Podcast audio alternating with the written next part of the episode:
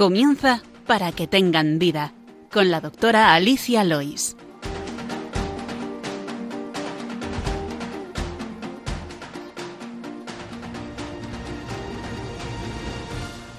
Muy buenos días, queridos oyentes de Radio María, y muy bienvenidos de nuevo al programa Para que tengan vida. Hoy estoy de nuevo acompañada de mi gran amiga, compañera de fatigas del día a día, de la doctora Leila Hernández. Buenos días, Leila, gracias por venir. Buenos días, como ya sabes, encantada de estar aquí nuevamente contigo y con los oyentes. Pues como recuerdan, la doctora Leila Hernández ya estuvo con nosotros en muchos otros programas y comentamos la posibilidad de hablar eh, hoy con ella este programa que nos ocupa. Cuéntanos. Pues habíamos pensado en, en, hablar, en centrar en este programa en el hipotiroidismo, que es una patología del sistema endocrino y que se estima afecta en torno a un 5% de la población, más comúnmente, eso sí, a las mujeres. Muy bien, antes vamos a, hablar, como siempre, del sumario del programa de hoy.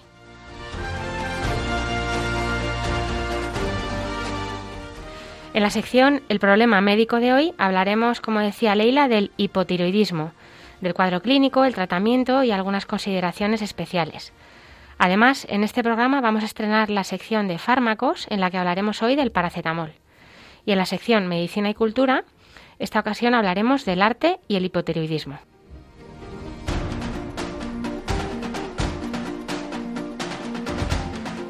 Les recordamos, como siempre, que tienen varias vías para contactar con nosotros y estamos deseando recibir vuestras sugerencias.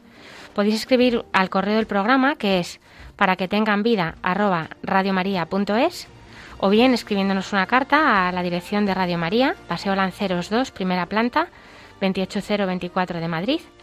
Y también podéis pedir una grabación del programa llamando al teléfono de atención al oyente de Radio María, que es el 91 822 8010 y escuchar así nuestros programas que están colgados en la sección de podcast en la página web de Radio María, así como el resto de programas.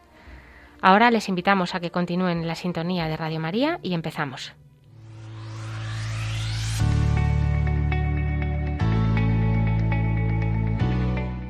El problema médico de hoy.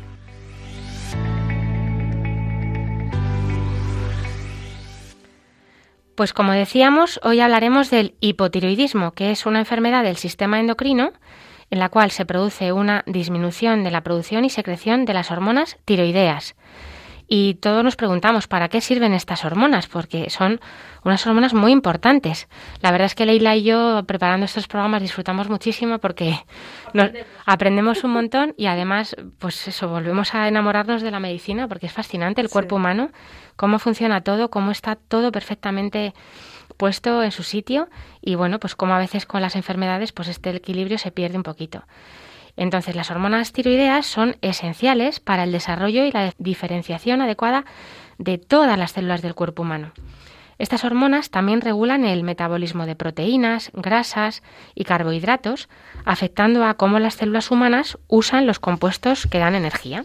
Eso es. Y vamos a repasar un poquito los diferentes efectos que tienen estas hormonas a nivel general para que así puedan comprender un poco después toda la patología.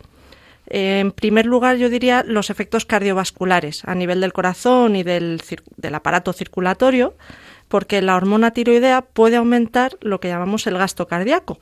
Es decir, para asegurar que el oxígeno llegue bien al resto de los tejidos, va a aumentar ese ritmo del corazón, va a aumentar la fuerza con la que se contrae ese corazón, la velocidad con la que se contrae. También, como decíamos, hablaba en el metabolismo, en la regulación de la propia temperatura del cuerpo. De hecho, es una de las cosas que se ve cuando hay una persona que tiene el tiroides muy activo, el hipertiroidismo, le, le cuesta, no tolera bien el calor o puede no tolerarlo y en cambio cuando da el hipotiroidismo, como hablaremos después, pues puede acompañarse de, de una intolerancia al frío. Otro de los efectos que tiene la hormona es, por ejemplo, en, el, en la respiración. Va a estimular el oxígeno, la utilización del oxígeno, el aporte del oxígeno, eh, por decirlo de una forma, aumenta la frecuencia con la que respiramos, ¿no? La ventilación se acelera, la respiración se acelera, sobre todo cuando hay una situación en la que falta el oxígeno o en la que hay un excedente de dióxido de carbono. Un poco como lo que hacía eh, también la, la EPO.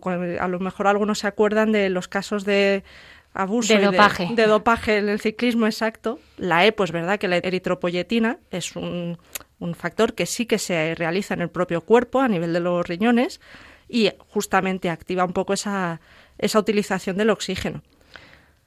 Y en el músculo esquelético también, también requiere cantidades óptimas de hormona tiroidea. Bueno, el, corazón también es un músculo. El músculo claro. Eh, es, decir, todo lo que aumente la producción de energía, o sea, la hormona tiroidea ayuda a, la utilización de energía y por eso, claro, si hay más gastos se necesita más oxígeno, como decías, más gasto cardíaco.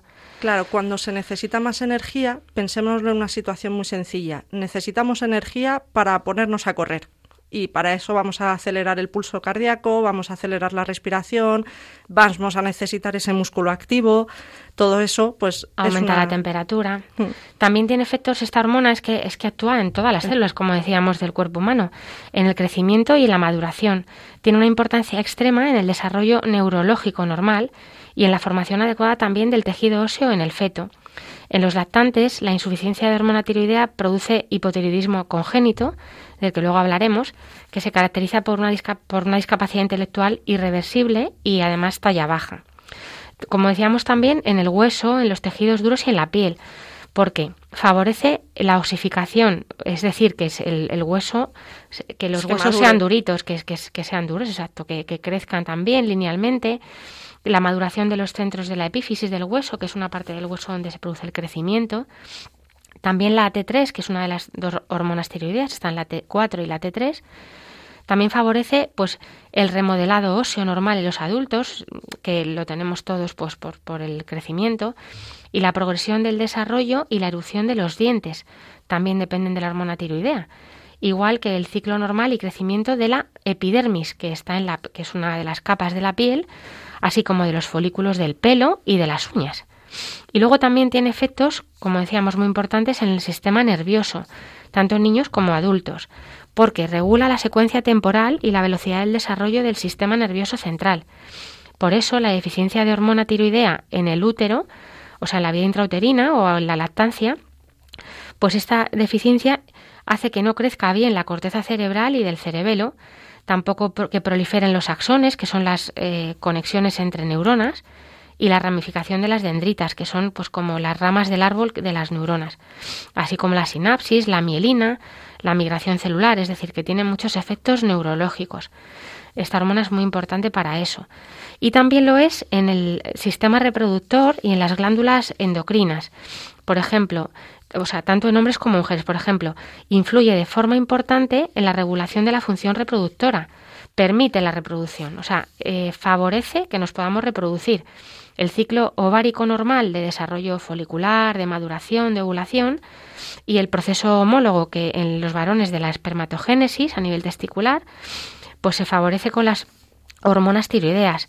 Así también la salud durante el embarazo, y cuando las concentraciones de hormonas tiroideas se alteran, pues se puede, se puede alterar todo este proceso e incluso pues no existir, eh, existir eh, oligospermia, anovulación. Exacto, existir dificultades para quedarse embarazadas o, como decías, pues igual en el desarrollo también del, del embarazo normal. Por tanto, es, es verdad que los procesos de cuando hay una falta de una imposibilidad de embarazo es una de las cosas que tenemos que estudiar tanto en el varón como en la mujer. Como en la mujer es la causa tiroidea, exacto.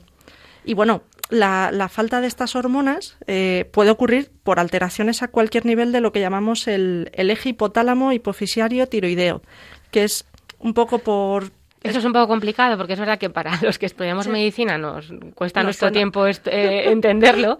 No pretendemos que en 40 minutos lo, lo podáis lo, lo entienda todo el mundo. Es un poco complicado, pero bueno, al final casi todas las hormonas se regulan por este eje en nuestro cuerpo. Exacto, o sea, por decirlo de una forma muy sencilla, en el sistema nervioso central, a nivel del cerebro, están el hipotálamo y la hipófisis.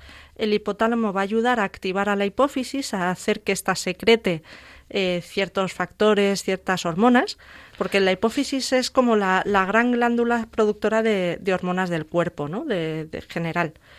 Y luego también como la policía, o sea, cuando unas están en exceso, ella también regula y cuando están en defecto, pues aumenta para que la producción sea adecuada. Eso es. Y la hipófisis justamente es la, policía y la activadora de, la glándula de la tiroides, que es la que está en el cuello, que algunos... Pues, delante de la tráquea. Justo delante. Entonces sí que es cierto que la hipófisis va a ayudar a que la hormona, la que la, que la glándula tiroidea secrete las hormonas de la tiroides, que son la T4 y la T3. Y la hipófisis lo que produce es la TSH, que es uno de los factores que sí se ven en los análisis y lo nombro porque, bueno, lo vamos a comentar más a posteriori y a lo mejor a, a ustedes, nuestros pacientes, les suena por, Sí, los análisis, que se hacen habitualmente es la hormona que le suelen pedir si tienen algún problema tiroideo o en general también se pide para controles. La TSH es. esta hormona que nos va a valer a nosotros también para seguimiento y para el tratamiento. Continúa, Lira, si quieres. Pues comentaba eso, el tema de la hipófisis o la hipotálamo si podría estar alterado, en según qué nivel vamos a diferenciar distintos hipotiroidismos. Es decir, em, eh, como decías Leila, podemos ver un hipotiroidismo primario, que es el más frecuente, que de hecho es el 95% de los hipotiroidismos, que se afecta la propia glándula tiroidea, que es esta que decimos que está delante de la tráquea, en el cuello, y se produce una disminución en la producción y la secreción de la T4 y la T3, y por ende, pues un aumento compensatorio en la secreción de la TSH a nivel de la hipófisis. Y luego puede haber algunos hipotiroidismos centrales, que son solo el 5%, que pueden darse tanto por afectación hipofisaria, en este caso estaría baja la TSH, que se llama hipotiroidismo secundario, o una alteración a nivel del hipotálamo, que provoca una disminución de la TRH, que bueno, es otra hormona que regula la TSH, en fin, que este sería un hipotiroidismo terciario, más raro. Pero bueno, en conjunto es el hipotiroidismo central, eh, estos dos. Y en la mayoría de los pacientes que tienen esto hipotiroidismo central, con lo cual es más complicado, la TSH puede estar normal o baja e inapropiadamente baja para el nivel bajo de la T4 y la T3, lo cual es, un, es una faena para poder llegar al diagnóstico. Sí, porque es cierto, cuando la T4 o la T3 están bajas, la TSH tiene que aumentar para ayudar a que se produzca más T4 y más T3. Pero voy a hablar un poquillo de las causas que pueden producir el, el hipotiroidismo, porque el primario, que es el que vamos a. Sí, el primario. Es la mayoría, el, 95% de los casos. al ser el más frecuente y que es el que afecta directamente a, la propia glándula ¿no? de la tiroides. Em, hay varias causas. La más común es la que llamamos tiroiditis crónica autoinmune de Hashimoto, que bueno, es un japonés, o sea que el nombre no hace falta que se recuerde. Pero es la más frecuente tanto en niños como en áreas en las que no falta el yodo, ¿no? Porque en, nuestro país, en, el mundo desarrollado, al fin y al cabo, al ver que hacía falta el yodo para producir la hormona de la T4 y la T3, se han dado suplementos y, de hecho, prácticamente todas las sales están yodadas para, para facilitar ese desarrollo. Entonces, en esta tiroiditis crónica autoinmune, si recuerdan, cuando es autoinmune, eh, como comentamos en el programa de la diabetes tipo 1, es que el propio cuerpo se, se, ataca a sí mismo con las, los glóbulos blancos, con los anticuerpos. Y en este caso, pues se produce una destrucción del tejido de la tiroides por esas células, por esos anticuerpos, y puede cursar o no con, con un bocio, que es decir, el aumento de la glándula de la tiroides en el cuello, y en las fases de la, finales de la enfermedad generalmente ese bocio no se ve porque lo que ha pasado con esa glándula es que se ha ido atrofiando y, quedando reducida Por la propia destrucción de, la glándula. Luego hablaremos un poquito más del bocio. El, el 90% de estas personas que tienen la tiroiditis crónica autoinmune van a presentar además los anticuerpos, los antiroglobulina y antiperoxidasa, que, que sí que se ven en, en los análisis y generalmente pueden asociarse a otras patologías también autoinmunes, ¿no? Cuando un propio cuerpo se ataca no suele atacar solo a una única célula. Exacto. Luego está el que llamamos el iatrogénico. Iatrogénico es que es causado por el propio médico, bien por alguna operación, bien por alguna medicina que se esté dando. ¿Algún efecto secundario de algún fármaco? Exacto. En este caso, por ejemplo, algo sencillo de comprender es después de haber retirado la glándula de la tiroides. Si no hay glándula, no puede producir esa hormona. Que normalmente cuando se quita la glándula del tiroides. Es por que ha habido algún cáncer, o alguna alteración ahí importante.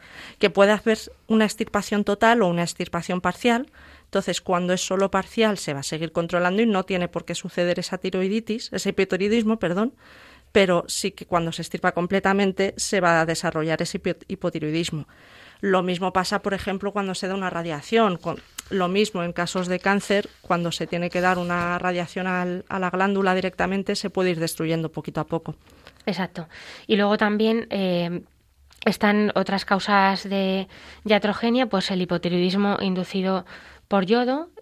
tanto el defecto, el defecto como el exceso de yodo pueden producir hipotiroidismo. El defecto es la causa más frecuente eh, de hipotiroidismo y en todo el mundo.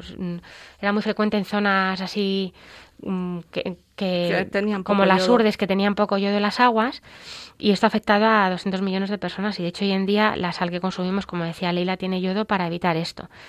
Pero el exceso de yodo también puede producir eh, hipotiroidismo. Esto, suele ser raro, pero puede impedir un paso en la formación de T3 y T4, que se llama el efecto de Wolff-Chaikov. Y eh, es verdad que este efecto eh, se pierde en unos días en sujetos normales, pero en pacientes que tienen una patología tiroidea subyacente, dicho aporte de yodo en exceso durante varios días puede producir un hipotiroidismo. Pero bueno, esto es verdad que es muy raro. Es más, menos frecuente. Y luego también eh, podemos producir hipotiroidismo por fármacos porque hay fármacos que interaccionan con la absorción, por ejemplo, la colestiramina, el sulfato ferroso, el hidróxido de aluminio, o con el metabolismo de la hormona tiroidea, algunos que se utilizan en la epilepsia, o la rifampicina, que es un antibiótico. Se recomienda que se deje pasar entre 4 y 5 horas entre la administración de la hormona, que se suele dar antes, y la de los fármacos mm, del, eh, del primer caso. Igualmente, en presencia de fármacos que interfieren con el metabolismo de la hormona, será necesario ajustar de nuevo la dosis cuando se, cuando se controlen los niveles de tiroides, o sea, de TSH. Es decir, no es que tenga que dejar de tomarlo si lo necesita, pero a lo mejor hay que subir dosis de, de, la, de, la, de la hormona que se da por vía oral.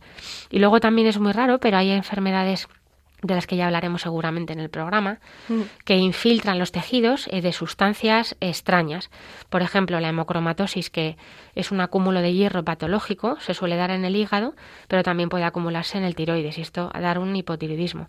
O la amiloidosis, que es una enfermedad que se acumula una proteína, se llama amiloide, pues también es muy frecuente se acumule los riñones, pues puede producirse un acúmulo en la glándula también tiroides. Eso es. Y en el caso del hipotiroidismo central, eh, que bueno, para comentar un poquito, puede ser debido a alteraciones, lógicamente, del hipotálamo, porque haya un déficit de la producción de la TRH, o alteraciones en ese sistema circulatorio que va a ayudar a que la TRH estimule la hipófisis, ¿no? entre el hipotálamo y la hipófisis, o a trastornos lógicamente de la propia hipófisis, que lo más frecuente pues son eh, ciertas zonas tumorales o necrosis después del parto, una necrosis hipofisaria posparto, que es el síndrome de Sheehan, o los traumatismos o la inflamación de esa propia hipófisis.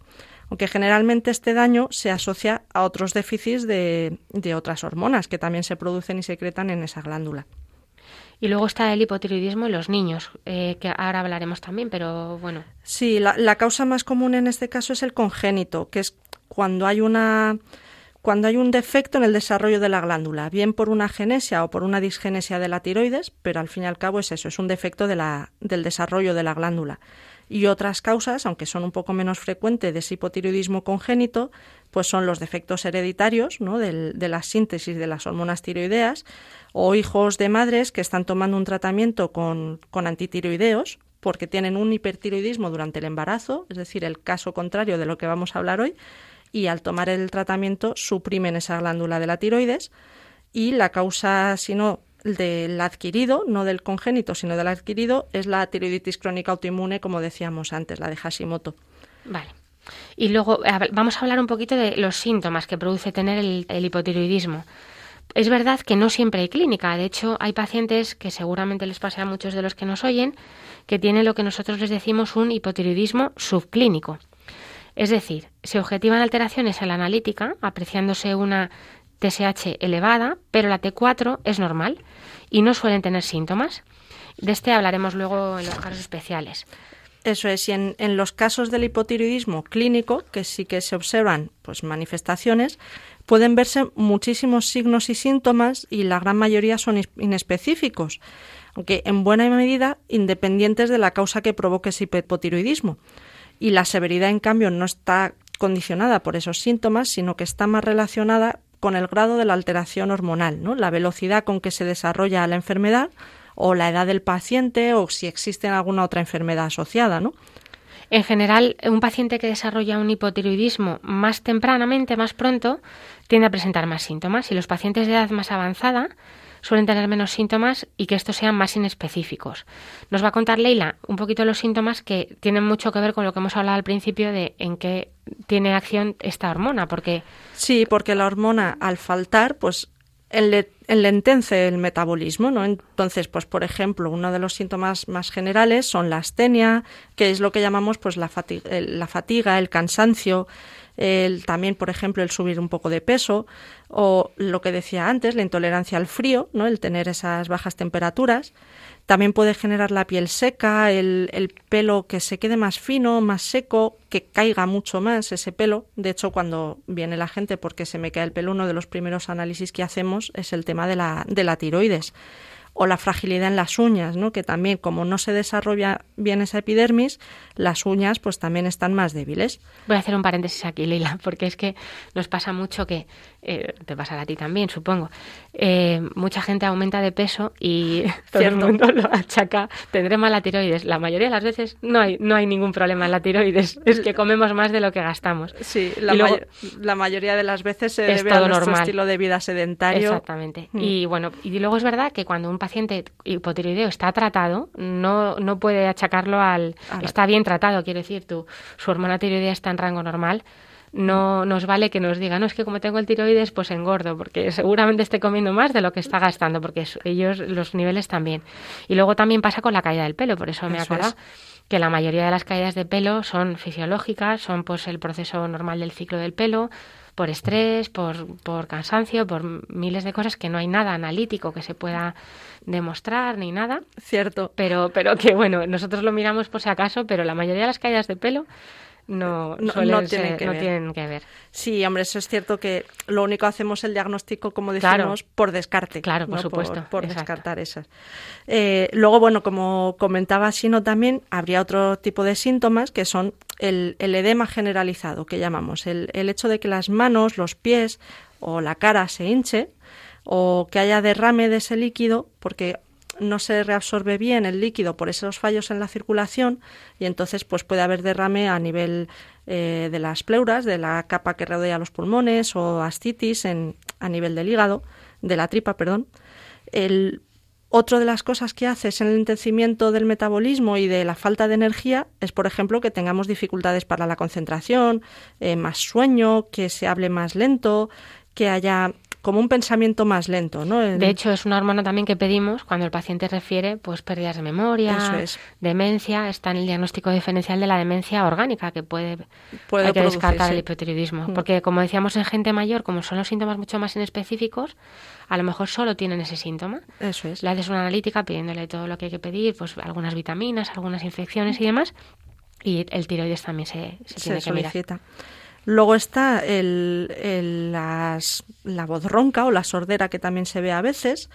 Eh, a nivel cardiovascular, pues que disminuye ese, ese volumen de, de sistolia, es decir, que la frecuencia cardíaca es más lenta, que la, la fuerza con la que se contrae el corazón es más lenta, con lo cual pues baja un poquito ese, ese ritmo del corazón o que baja también el ritmo respiratorio y que pueda dar lugar a veces como más dificultad para respirar, ¿no? más cansancio en esa respiración, el estreñimiento, mm, una lengua gorda, que bueno, esto no tiene, eh, hay mucho con, con, el metabolismo, pero puede verse la, lengua más gorda. Igual que se acumula líquido que decías en, en el resto las del pleuras, tal, pues la lengua también puede tener. Y luego en el riñón, pues en el análisis encontramos que el sodio está más bajo, o podemos ver también que hay una anemia, que hay falta de, sangre o que el colesterol aumenta también en el, en el análisis. Es verdad que estos pacientes mm, suelen tener mm, disminución del apetito También. y aún así eh, están más gordos porque tienen acúmulo de líquido normalmente mm. en los tejidos. Y luego otra cosa que les pasa es que puede tener síndrome del túnel carpiano o tarsiano, que, es ese bueno hormigueo en las manos, porque lo mismo se va acumulando, bueno, si es que afecta a, todas las células del cuerpo, entonces eh, pues también hay que descartarlo en un túnel carpiano. Bueno, no, es, no es lo más frecuente, pero puede ser un síntoma que puede aparecer. Y luego a nivel endocrino, pues lo que decíamos, el bocio, ese aumento del tamaño de la glándula eh, que puede generarse, que puede verse a nivel del cuello, o también puede verse la disminución de la libido, ¿no? porque altera ese ciclo ovulatorio, las alteraciones menstruales, eh, los ciclos de la disormogénesis anovulatorios que decía antes Alicia, eh, la impotencia, la, disminución del, esperma, ¿no? y como decía antes, el aumento del, del colesterol, de hecho el aumento exagerado de los triglicéridos, que nos tendría que llevar a, evaluar un hipotiroidismo. Y luego en neonatos y niños, eh, además se puede observar otras manifestaciones que esto es muy importante pensar en ello. ¿no? En el hipotiroidismo del neonato puede provocar una ictericia fisiológica, que en principio no tiene importancia, pero en estos puede persistir más tiempo. Luego también suelen tener, como decía Leila, que hay una voz ronca, pues los niños suelen tener un llanto ronco, también la tripita muy distendida, baja temperatura, en general están más fríos, más aletargados, les dificulta la alimentación. Y bueno, pues es verdad que si no reciben tratamiento las primeras semanas, se puede desarrollar el cretinismo, que, que es mm, una característica que tienen talla corta, los rasgos toscos, eh, la lengua gorda, pues poco vello y sobre todo un retraso irreversible del desarrollo físico y mental. Sobre esto del cretinismo luego hablaremos en la sección de medicina y cultura para que podáis ver en un, en, un cuadro un ejemplo de lo que era antes, que claro, ahora se ve muy poco por los diagnósticos eh, precoces, pero pero bueno, mm, es un para ejemplo que para que puedan. Mm. Y luego el hipotiroidismo ya infantil, no, no, que no se ha dado en el neonato, pero luego se desarrolla en el, niño más adelante, también puede dar un retraso en, el crecimiento lineal, es una de las causas de, de talla baja y también un retraso en la maduración sexual, cuando vemos que el niño ya pasa a cierta edad no se desarrollan los genitales adecuadamente, habría que pensarlo también. Sí, y luego, bueno, como decía, ninguno de los síntomas, principalmente en el caso de adultos, ¿no? O de niños ya más avanzados, es como tal demasiado sensible, demasiado específico para, para hacer un diagnóstico del hipotiroidismo, pero sí que cuando existen varios de estos síntomas o cuando si hay una cierta sospecha, pues hay que pensar en, el hipotiroidismo como diagnóstico.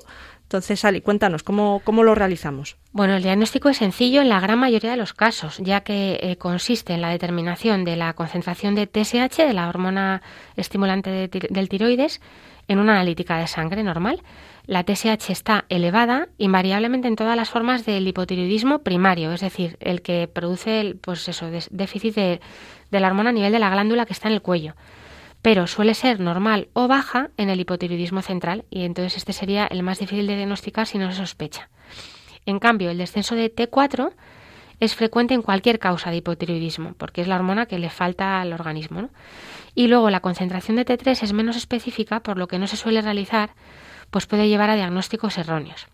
Y, es además una de las cosas que se puede buscar en el análisis eh, que decía antes, los anticuerpos, los antiperoxidasa, para conocer si la causa es autoinmune. Exacto, porque es verdad que es la causa más frecuente, la, tiroiditis autoinmune es la causa más frecuente de este otro que es el más frecuente de los hipotiroidismos, el primario. Y entonces se recomienda realizar estos anticuerpos en casos concretos como el hipotiroidismo subclínico o, en la enfermedad de los cuando hay nódulos en el tiroides. Eso es. Y bueno, además en este análisis se pueden observar los, los otros hallazgos, ¿no? Que decíamos que puede dar el hipotiroidismo, como la anemia, el colesterol alto, las alteraciones de algunas enzimas del hígado, o del músculo. En los centrales, además, eh, cuando se sospecha el central, se podrían ver otros déficits hormonales, como la del crecimiento o hormonas a nivel del, del ciclo eh, ovárico y, también que se pueden objetivar en, ese análisis de sangre. Sí, es verdad que con el análisis de sangre suele ser suficiente. No se suelen necesitar estudios de imagen para diagnosticar el hipotiroidismo, salvo cuando en la palpación del cuello, porque lo tenemos que palpar, se nota algún nódulo. Los, palpamos los médicos normalmente, claro, no hace falta que, bueno, si el, paciente se ha notado algún nódulo, por supuesto también nos lo diría. En esos casos sí que es eh, recomendable hacer una ecografía de tiroides pero en los casos en los que se sospecha un hipotiroidismo secundario o terciario, sí que, sí que habría que hacer una resonancia cerebral. Esto se le mandaría al neurólogo. Eso es. Así que, en resumen, en el hipotiroidismo primario, que como decimos es el más frecuente, está la TSH elevada y la T4 libre baja. Y los que tienen la T4 normal tienen un hipotiroidismo subclínico, que ahora comentaremos. Mientras que en, la, en el hipotiroidismo central la T4 está baja y la TSH puede estar normal o baja y puede haber, como decía Leila, otros déficits hormonales. Eso es, por eso la TSH en exclusiva no sería útil para el diagnóstico del hipotiroidismo central, ni en pacientes tampoco, a que a lo mejor están tomando algún tratamiento que afecta a esa secreción de TSH, porque la disminuyan o, porque la aumenten. Entonces, por eso hay, hay que hacer TSH más T4. Exacto. Y vamos a pasar ahora al tratamiento. Eh, el objetivo del tratamiento es restaurar pues, ese estado de normalidad los niveles de TSH y, y, de hormona, por supuesto, y revertir las manifestaciones clínicas que hemos comentado. Es un tratamiento muy sencillo. porque Porque se toma en pastillas. Es una pastilla en ayunas, unos 30 minutos antes de desayunar o dos horas después de cenar, aunque generalmente se toma siempre por la mañana. Así es, la levotiroxina, que es como se llama la hormona en sí que se va a dar, es una forma sintética de la propia hormona y sirve así de reemplazo ante pues ese mal funcionamiento de la glándula, ¿no? Es mucho más sencillo el tratamiento que lo que comentábamos en la diabetes, que, que encima, además de la diabetes tipo 1, que además de que se tienen que poner la insulina pinchada porque no está oral todavía, Además, no hace falta hacerse controles cada ocho horas ni nada de eso, sino que los controles de, del tiroides se suelen hacer dependiendo un poco del control, pues incluso hasta un año, si todo está bien, y hay muchísimas dosis según el paciente lo que necesite. Mm. En niños y adultos, este tratamiento revierte por completo las, las manifestaciones clínicas. En cambio, si el recién nacido no lo recibe muy pronto, las primeras semanas de vida, como hemos dicho, puede desarrollar alteraciones irreversibles del desarrollo físico y mental. Eso es, por eso a los niños se les hace la, famosa prueba del talón, para poder extraer una muestra de sangre y realizar el diagnóstico precoz de enfermedades como, como este hipotiroidismo congénito e instaurar así el tratamiento lo antes posible para evitar que desarrolle ese cretinismo. Eso es, es muy importante entonces hacer la prueba del talón. Esto en todos los bebés, eh, incluso a los que nacen en su casa porque lo deciden los papás, pues es muy importante que se hagan las pruebas del talón. Vamos a hacer un paréntesis para resumir un poquito qué se detecta en estas pruebas del talón. Y son muchísimas enfermedades, entre ellas este, el hipotiroidismo congénito, pero también otra muy importante como es la fibrosis quística o la fenilcetonuria, también cinco trastornos del más del metabolismo de los aminoácidos, así como ocho trastornos del metabolismo de los ácidos eh, orgánicos, seis trastornos del metabolismo de los ácidos grasos, también una anemia que es la enfermedad de las células falciformes y una inmunodeficiencia que se llama inmunodeficiencia combinada grave.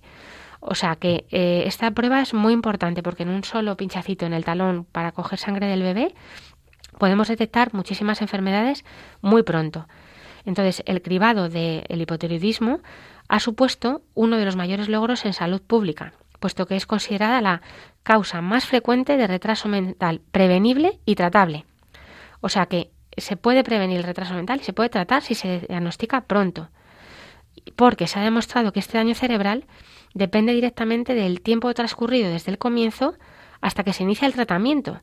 Así que un diagnóstico temprano mejora la calidad de vida y evita daños irreversibles es eh, un objetivo de, este programa de cribado de las pruebas del talón garantizar que los casos detectados positivos estén en tratamiento antes de que se vaya manifestado en la clínica y, si puede ser, antes de los 15 días de vida. Y se recomienda medir tanto la TSH como la T4 con el fin de detectar tanto el hipotiroidismo primario como el central, que ya después de esta aplicación yo creo que son expertos nuestros oyentes de la diferencia. Así que nada, después de este paréntesis de las pruebas del talón, seguimos con el tratamiento del hipotiroidismo, Leila. Pues como comentábamos, en la mayoría de pacientes el hipotiroidismo es la situación que va a ser permanente y va a precisar ese tratamiento de por vida. Entonces, la dosis va a ser aquella que mantenga la TSH dentro de los límites normales, evitando también el exceso, porque una supresión mantenida de las TSH podría generar repercusiones negativas, eh, pues como en órganos como el hueso, el corazón, porque generaría lo, contrario de lo, del hipotiroidismo, ¿no? Y mm, como decía Paracelso, todo es veneno, nada es veneno, solo la, la dosis hace el veneno, ¿no? Entonces, por eso a cada paciente le vamos a tener que dar la dosis adecuada según su patología, según las circunstancias que tenga, según su edad, y haciendo controles para, para ir regulando esa dosis. Es decir, lo, justo y necesario, ni más ni menos de lo que necesita. En niños, jóvenes y adultos sanos se puede iniciar el tratamiento a dosis completa, mientras que en pacientes ancianos o con patología cardiovascular, mm, como va a aumentar ese metabolismo cardíaco, pues es mejor empezar por dosis bajas e ir aumentando progresivamente para evitar pues taquicardias, arritmias, eh, excesos del trabajo del corazón que a lo mejor está un poco debilitado. Y se va a ir controlando el tratamiento, el tratamiento midiendo la TSH en sangre en el, en el hipotiroidismo primario y midiendo la T4 en los pacientes con el hipotiroidismo central aunque habrá que esperar varias semanas para ver los efectos de la medicación y por ende pues para realizar el análisis. Entonces, cuando ya se alcanza un tratamiento adecuado, se pueden espaciar los análisis y hacerlos ya cada año. Solo que cuando se sospecha el hipotiroidismo central, antes de iniciar el tratamiento con la levotiroxina, es necesario descartar una alteración del eje suprarrenal, que es otro eje hormonal del cuerpo, y sustituirlo porque si no se realiza ese, ese tratamiento previo, eh, al poner el tratamiento con la hormona tiroidea se podría desencadenar la insuficiencia suprarrenal aguda. Esto sería, ya, o sea, se tiene mucho cuidado y normalmente lo, lo hacen los especialistas. Mm. Y luego vamos a hablar de tres casos muy concretos de hipotiroidismos. hemos hablado un poquito levemente del subclínico, que es muy frecuente en la población. Es cuando los niveles de TSH están elevados, pero la T4 está dentro de la, de la normalidad, con lo cual el paciente no tiene síntomas. Entonces, eh, se, suele hacer una confirmación eh, para controlarlo, porque a lo mejor es una cosa puntual que luego revierte y no hay más historia. Y eh, a veces hay controversia sobre, una vez confirmado que sí, que efectivamente hay un hipotiroidismo subclínico, hay un poco de controversia en cuándo tratar o no. Bueno, como generalmente son pacientes asintomáticos, Em, otro de los objetivos del tratamiento mm, sería eh, impedir la progresión de la enfermedad, pero no suele hacer falta tratar salvo que haya unos niveles muy elevados de TSH. Em, bueno, pues hay cosas que van a favor y en contra de tratar. En contra, que está el riesgo de dar más dosis de la necesaria, con los efectos adversos que ello supone, por supuesto el coste del tratamiento de por vida, y hay que hacer un seguimiento de estos pacientes que al final tienen como una enfermedad crónica que les hemos puesto sin que la tengan en realidad. Eso es. Por una analítica alterada.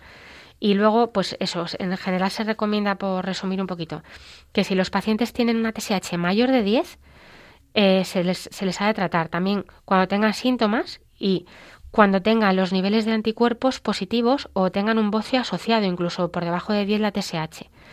Y también en las mujeres que tengan deseo de embarazo, porque es muy importante que estén muy bien controladas. Y se trataría, pues igual, con la pastilla, como hemos dicho, el hipotiroidismo clínico. Otra situación es la que llamamos el síndrome del enfermo eutiroideo o síndrome de enfermedad no tiroidea, que se produce con frecuencia en pacientes graves que precisan un ingreso en el hospital y este síndrome de enfermedad no tiroidea se va a caracterizar por la disminución de la concentración de la hormona circulante y de la TSH causada por la supresión mediada por el sistema nervioso del eje hipofisario tiroideo.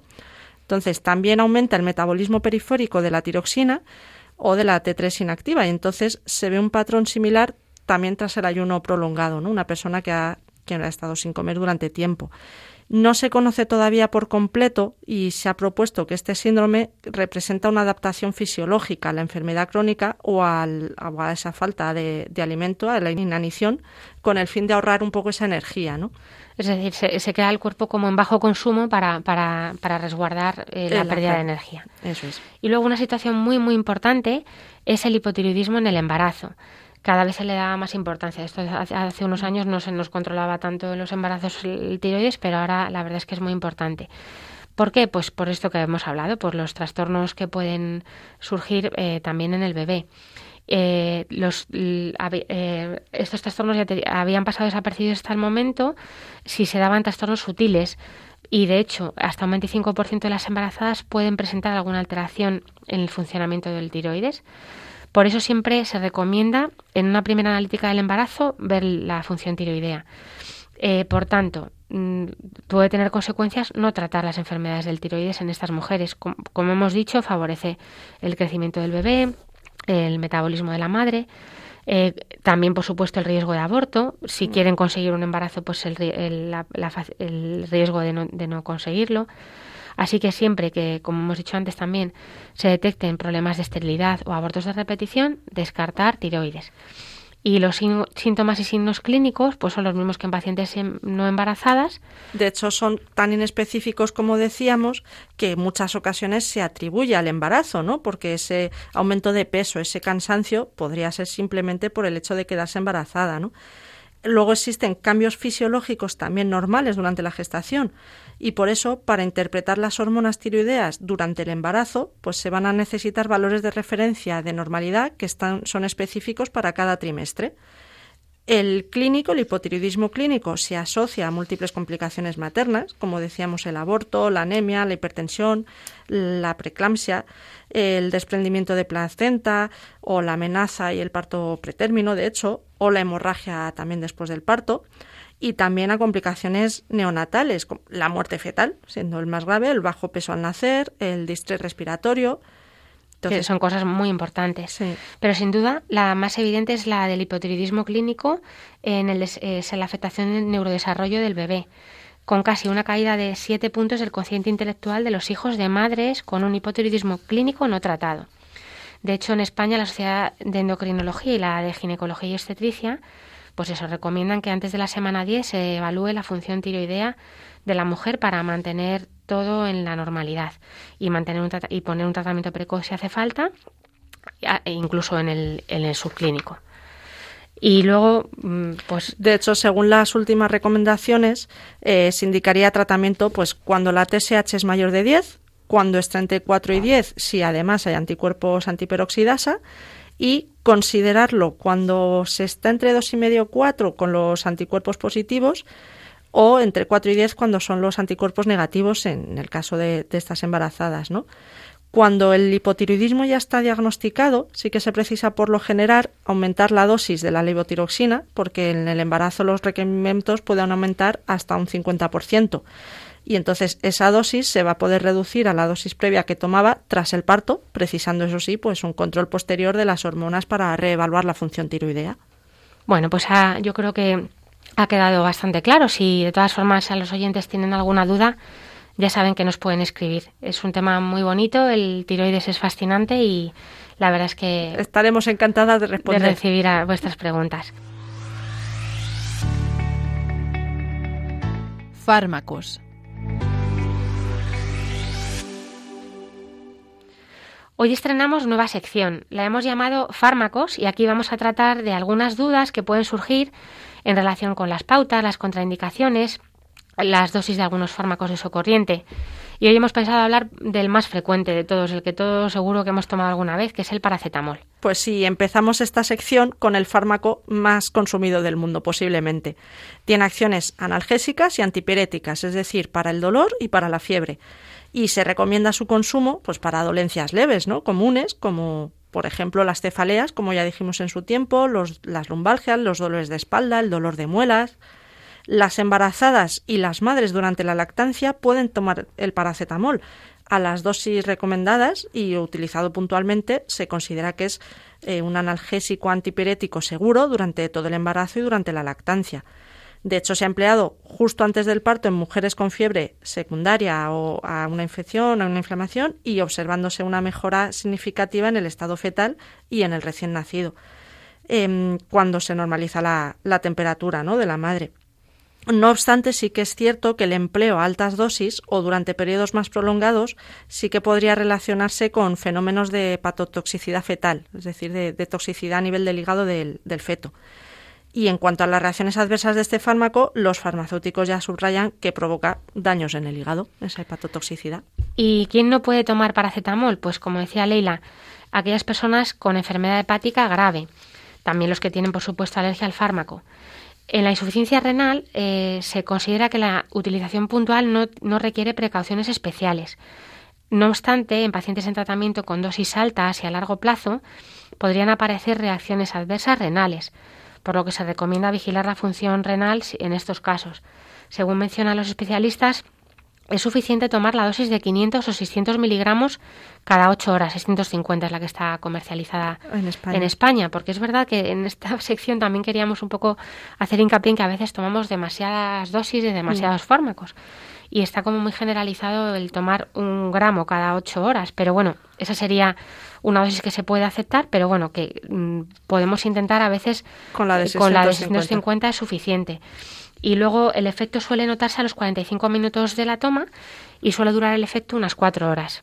De hecho, para recomendar un poquito esas posologías, las que se suelen comentar para los adultos a nivel oral, ¿no? O sea, por, por boca, por pastilla, serían entre 325 y 650 miligramos cada cuatro o seis horas o 500 eh, miligramos o un gramo, que es la más común que se coge, cada 6-8 horas. Como máximo, no más de 4 gramos al, al día y luego por vía rectal con los supositorios la dosis es eh, un poco similar. similar, sí. Entonces, en niños y adolescentes menores de 18 años eh, se hace por miligramo kilo. Eh, por, según las tomas, también se van a hacer 60 miligramos kilo a las 24 horas. Normalmente se suele realizar de forma muy sencilla, o bien dividiendo el peso del niño entre 7, o bien dividiendo el peso del niño entre 10 y sumándole la mitad de lo que sea, porque es la dosis se administra entre 10 y 15 miligramos kilo y la dosis que hay del fármaco es de 100 miligramos por mililitro. Medicina y cultura. En esta sección del programa hoy vamos a aprovechar el tema del tiroides para hablar de cómo el tiroides se ha reflejado en el arte. Para ello hablaremos primero del bocio, que bueno, hemos, lo hemos mencionado, es el crecimiento de la glándula del, cuello. El bocio puede estar asociado a la ausencia de cambios en la función de tiroides, aumento o, o, a la disminución de las hormonas tiroideas. Se puede dar en los tres casos. Y la causa más frecuente, como hemos dicho, de bocio en todo el mundo es por la falta de yodo.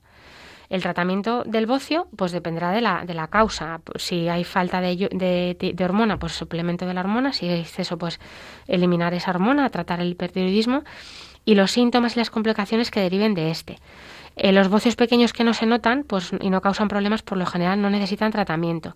Pero si el bocio es extremo, pues eh, eh, puede, puede crecer mucho y a lo mejor mm, pues, hay, hay que quitarlo, hay que tratarlo. ¿Y qué pasa en el arte? Pues miren, durante milenios los artistas al fin y al cabo han plasmado esta enfermedad en sus esculturas, en los frisos, relieves, lienzos, eh, sin saber muchas veces lo que era. Por ejemplo, vemos obras donde a Cleopatra VII, antigua reina de Egipto, se le aprecia ese problema en el cuello. Incluso es posible que imágenes de Jesús en el arte bizantino ilustren el bocio, o bien obras como La Resurrección de Piero de la Francesca donde a uno de los guardias se le ve el crecimiento característico del cuello. Y como decíamos antes, y vamos a poner un ejemplo del cretinismo, el Niño de Vallecas, que es un cuadro de Velázquez y que se encuentra en el Museo del Prado, es un ejemplo de, de ese cretinismo. Una de las hipótesis es que retrata a Francisco Lezcano, que era un bufón de la corte en el siglo XVII, y precisamente se le ve esa talla baja, ese bocio que tiene en el cuello, ese retraso mental que es visible también a nivel de general, las manos más grandes. Los rasgos toscos. Esto lo podéis buscar en Internet que es muy característico, el mm. niño de Vallecas. Luego artistas como Leonardo da Vinci lograron plasmar el lado estético del bocio por sus grotescos y en ellos se observa el crecimiento espantoso en el cuello. Aunque bueno, es, Leonardo, fue uno de los primeros en aventurar la posible función que tenía esta glándula que decía que servía para llenar el espacio donde no hay músculo y mantener la tráquea alejada del esternón. Más adelante, Andreas Besallo, en su obra de Humani Corporis Fabrica, representó con mayor claridad esa, esa glándula. Y luego también de Leonardo da Vinci tenemos la famosa Gioconda, la Mona Lisa, que parece ser, esto ha salido en los periódicos también, que después de examinar la pintura, el hipotiroidismo clínico es un diagnóstico más que probable, dado que Elisa Gerardini vivió hasta los 63 años porque si hubiera sufrido una enfermedad cardíaca o un trastorno lipídico, que es una de las cosas que también se habían considerado que podía tener por esa hinchazón, por la, el tono amarillento de la piel, pues es poco probable que hubiera vivido a una edad tan avanzada, dado los tratamientos que había tan limitados que había disponibles en la Italia del siglo XVI. Eh, el, el, adelgazamiento de la, de la Mona Lisa, la piel amarilla y posible bocio que tiene en el cuadro como evidencia visual del hipotiroidismo podrían hacernos sospechar. Y de hecho, la dieta de los italianos durante el Renacimiento carecía de yodo y los bocios resultantes, que daban la inflamación de la glándula tiroides, se presentaban comúnmente en pinturas y esculturas de la época. Además, Lisa Gherardini, la Mona Lisa, dio a luz poco antes de sentarse para el retrato, y esto también se puede sospechar que pudiera indicar una posibilidad de tiroiditis periparto, que es una inflamación de la tiroides después del embarazo.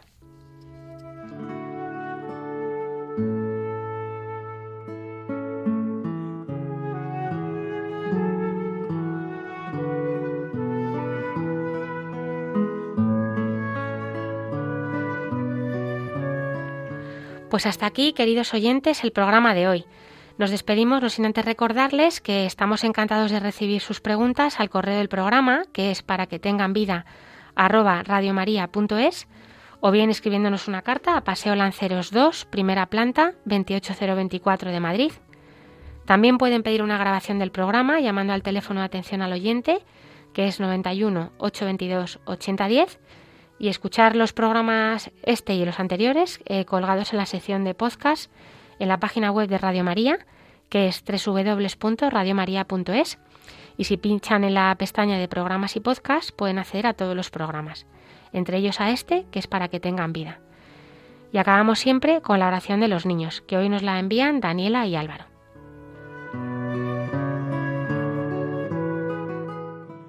Virgen María, botón de clavel, mi madre me dice que te ame con fe, pues dice que eres mi madre también. Y cuando en la noche dormidito esté, si soy un buen niño me vendrás a ver. Oh Virgen María, botón de clavel. Un beso de Daniela y Álvaro para los oyentes de Radio María.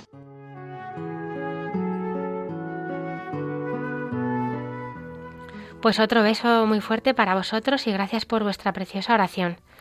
Y gracias Leila otra vez por haberme acompañado en otro programa y por todo lo que sabes. Nada, gracias a ti por invitarme y a los oyentes como siempre por estar al otro lado. Muchas gracias a Javier en el sonido. Desde aquí hoy mandamos un gran abrazo a José Luis, que es mi padre, que hoy está malito y no nos puede acompañar, y rezamos por ti, y a todo el equipo de Radio María, sin, lo cuales, sin los cuales este programa no sería posible. Y por supuesto, como decía Leila, pues gracias a los oyentes por habernos acompañado nuevamente. Nos volveremos a encontrar, si Dios quiere, dentro de dos semanas. Ahora les invitamos a continuar en la sintonía de Radio María y que Dios les bendiga.